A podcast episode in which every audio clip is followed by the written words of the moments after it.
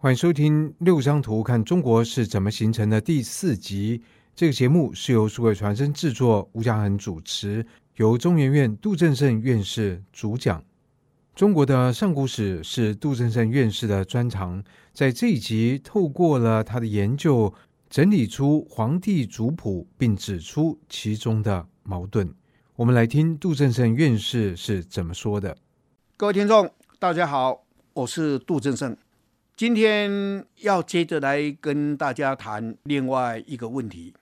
我们经常会讲啊，这中华民族这样的一个概念，国民党的教育也都是这样，共产党的教育也会这样的，说都是皇帝的这个子孙嘛，中华民族啦，皇帝子孙。所以呢，这个是所谓中国人的这样的一个问题了。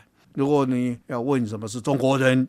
这个有很多种解答，嗯，一定会说，哎，是属于中华民族的，现在也简称叫做华人了，那就好了。我做一个历史的考察，因为啊，你要不要做，呃，说是这个中华民族是另外一回事了。呃，我们如果很也很简单讲，我们台湾的原住民，中国也要把它纳入这个中华民族了。但是，嗯，你稍稍有一点常识的人就知道嘛。这个是那个南岛民族啊，南岛语族啊，这个跟中国的完全不同系统啊，这个怎么会会混在一起呢？所以呢，根源还是在于所谓皇帝的神话。皇帝有很多神话，我今天也不能仔细讲，我们只是来看看这一张系谱族谱。我画了一个皇帝族谱的表，这这都是有凭有据的。这个历史资料，史书里面所记载的，大家看的这个表是这样，这是按照一般哈人类学在画那个族群系谱的那个方法，就是一条线下来，我们现在变成是书这样排，就是横排的了哈，这样横下来的就是父子关系，父亲传儿子，像皇帝传玄霄，再来传乔吉，这样传帝固，如果是并排的。就是兄弟关系，像玄霄跟昌邑就是一个兄弟关系。昌邑的父亲也是皇帝啊。那么呢，这个直线这样走过去的就是父子关系。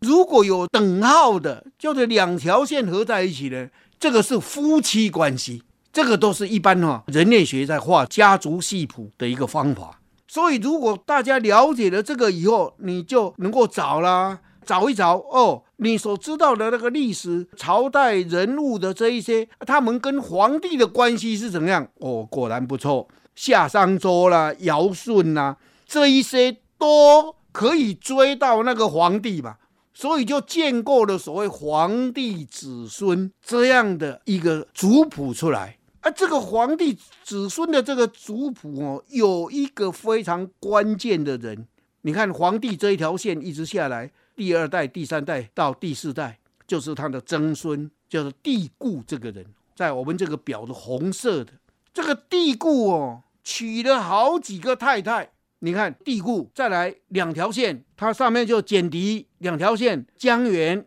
这个姜原，诶，这表示跟帝固结婚的哦，因为没有办法画这个，所以本来就是要个别画，但是我们要把它拼在一起，只好这个样子了。不是姜原跟简狄结婚了，这两个人都是女的，这个哈、是姜原嫁给帝固，简狄嫁给帝固，陈丰氏嫁给帝固，周之氏嫁给帝固，这四个人都是帝固的太太。哎，这四个人竟然个别生的孩子。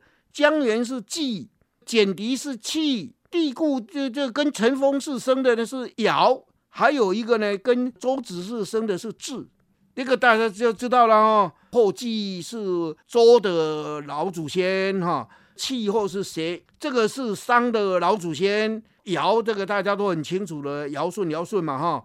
至呢也做过皇帝哦，做过帝哦，也称过帝哦，呃是尧的兄弟啊。但是他以后就不传了。还有这个禹，大家知道夏禹啊，这大禹治水的禹，这个禹是昌邑这一条线。当然，昌邑是皇帝的儿子，所以禹也可以连到禹的父亲是鯀，鯀是顓頊的儿子，顓頊是昌邑的儿子，所以也可以连到皇帝。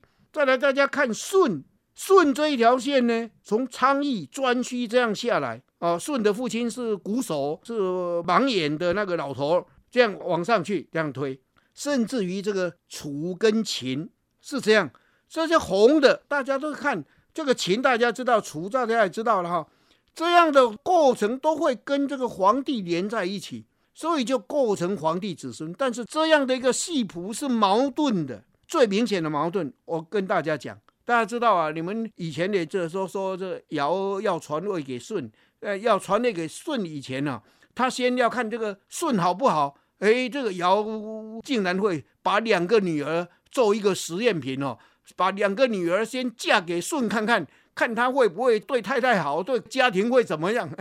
这个这一种故事大家也会相信啊。但好，那大家相信了。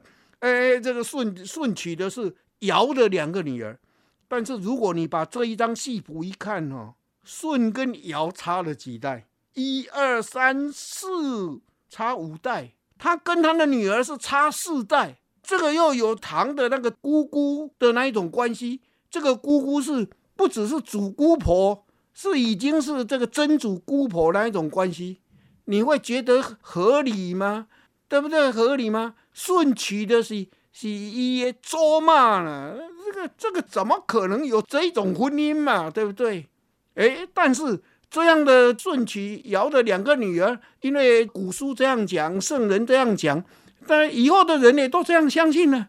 这两千年的中国人读书，也没有人去质疑这一点，都那个大家就相信。他们个别在写的这个族谱，又你又会发现有这么大的矛盾，对不对？你看，这个是皇帝族谱的矛盾。再来呢？大家知道这个楚楚不是被你们华夏集团把他当做蛮夷戎狄的吗？不是死对头吗？不是这个都都没有关系的吗？哎，后来也连上说跟皇帝有关。那个秦也是一样，秦也是西戎啊。所以啊，这个族谱根本就是造出来的。这个造出来是什么时候？我看差不多是属于春秋时代、战国时代。这个当然族谱是我整理的，但是他们个别在讲的他们的这个系谱，周的祖先是怎样，商的祖先的事是怎样，这样的这个系谱其实是个别很早就出来，但是这个都要连到皇帝那根，而且大家注意，这个帝固娶的四个太太哦，第一个太太是姜原呐、第二个太太才是简狄啊。为什么？我们这个历史上夏商周商朝代以后过了几百年才有周朝，但呢最晚的那个周朝。竟然说他们的祖先是帝嚳的第一个太太所生的，大家不会觉得矛盾吗？当然，就是周人就要说，哎，我们才是最正统的，我们就是可以追到帝嚳的正妻，他的正皇后、正后所生的。我在这边住一二三四的的这个用意也是在这里了。所以呢，大家对于所谓中华民族啊，所谓皇帝子孙啊、炎黄子孙啊。大家听听就好啊！你只要动动脑筋，只要有一些历史的这个知识，就知道这个破绽百出啊！了解中国历史要有这样的一个概念。谢谢。以上单元由数位传声制作。